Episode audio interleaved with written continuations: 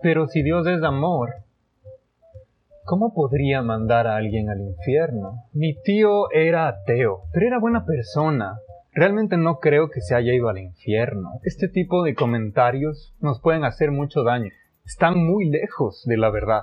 Antes de comenzar, quiero decirles que este nuevo contenido va a ser mucho más educado, más teológico, bíblico, basado lo que más pueda en la Biblia para darles un contenido de educación.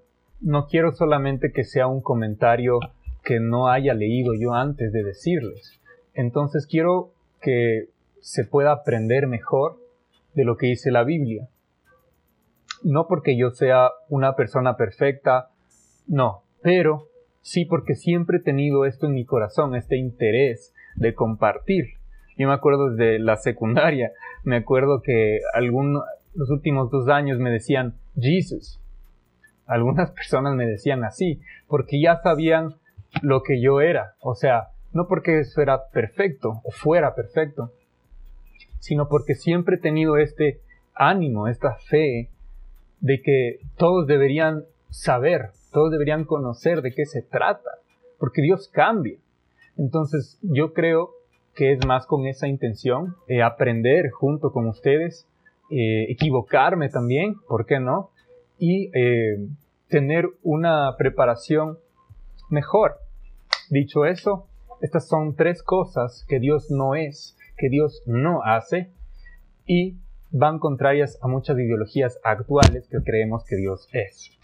Dios no es solo amor. Decir que Dios es solo amor sería reducirle encajarle en una pequeña casilla a todo lo que Él es. Hay muchas ideologías ahorita que nos dicen, bueno, si Dios es amor, no creo que me mande al infierno.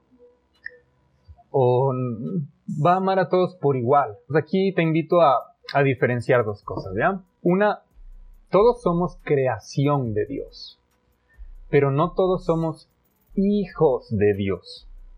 Gran diferencia. Tú para ser llamado hijo de Dios, hay algo que tienes que hacer, una acción de recibir, de aceptar, de creer, de reconocer, arrepentirte, de estar consciente que cargamos desde que eres bebé, naces con un pecado. Entonces, todo esto es un proceso. Pero si tú no aceptas,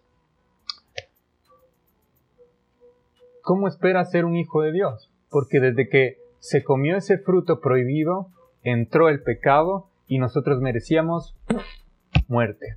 Dios es todopoderoso, piadoso, compasivo, Padre. Y un Padre también corrige. Segunda cosa que Dios no es. Dios no se abstiene de corregir ni de castigar.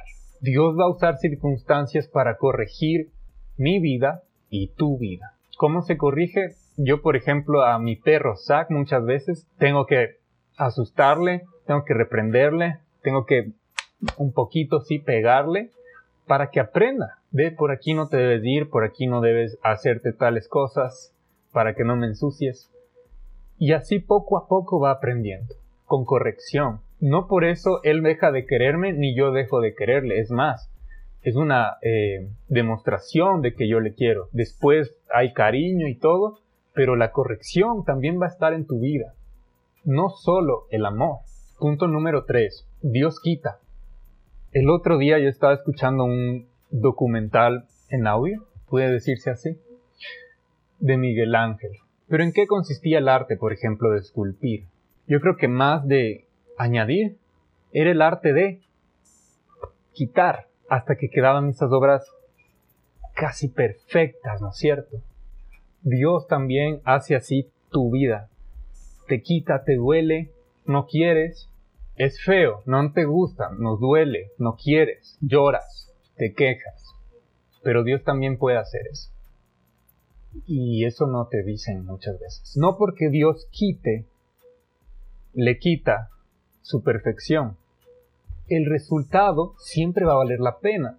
Y en Job 23.10, este versículo se me ha quedado plasmado estos últimos meses. Te voy a recitarlo o parafrasearlo. Es Job 23:10. mas Él conoce mi camino, me probará y saldré como el oro. Asimismo sale la vida del creyente, como oro, después de un proceso súper largo a veces. Así que yo te invito a reflexionar en esto, en estas tres cosas que Dios no es y que Dios no hace, porque no hay que reducirle a algo tan pequeño cuando Él es tan grande. Espero que te haya gustado y hasta la próxima, friends.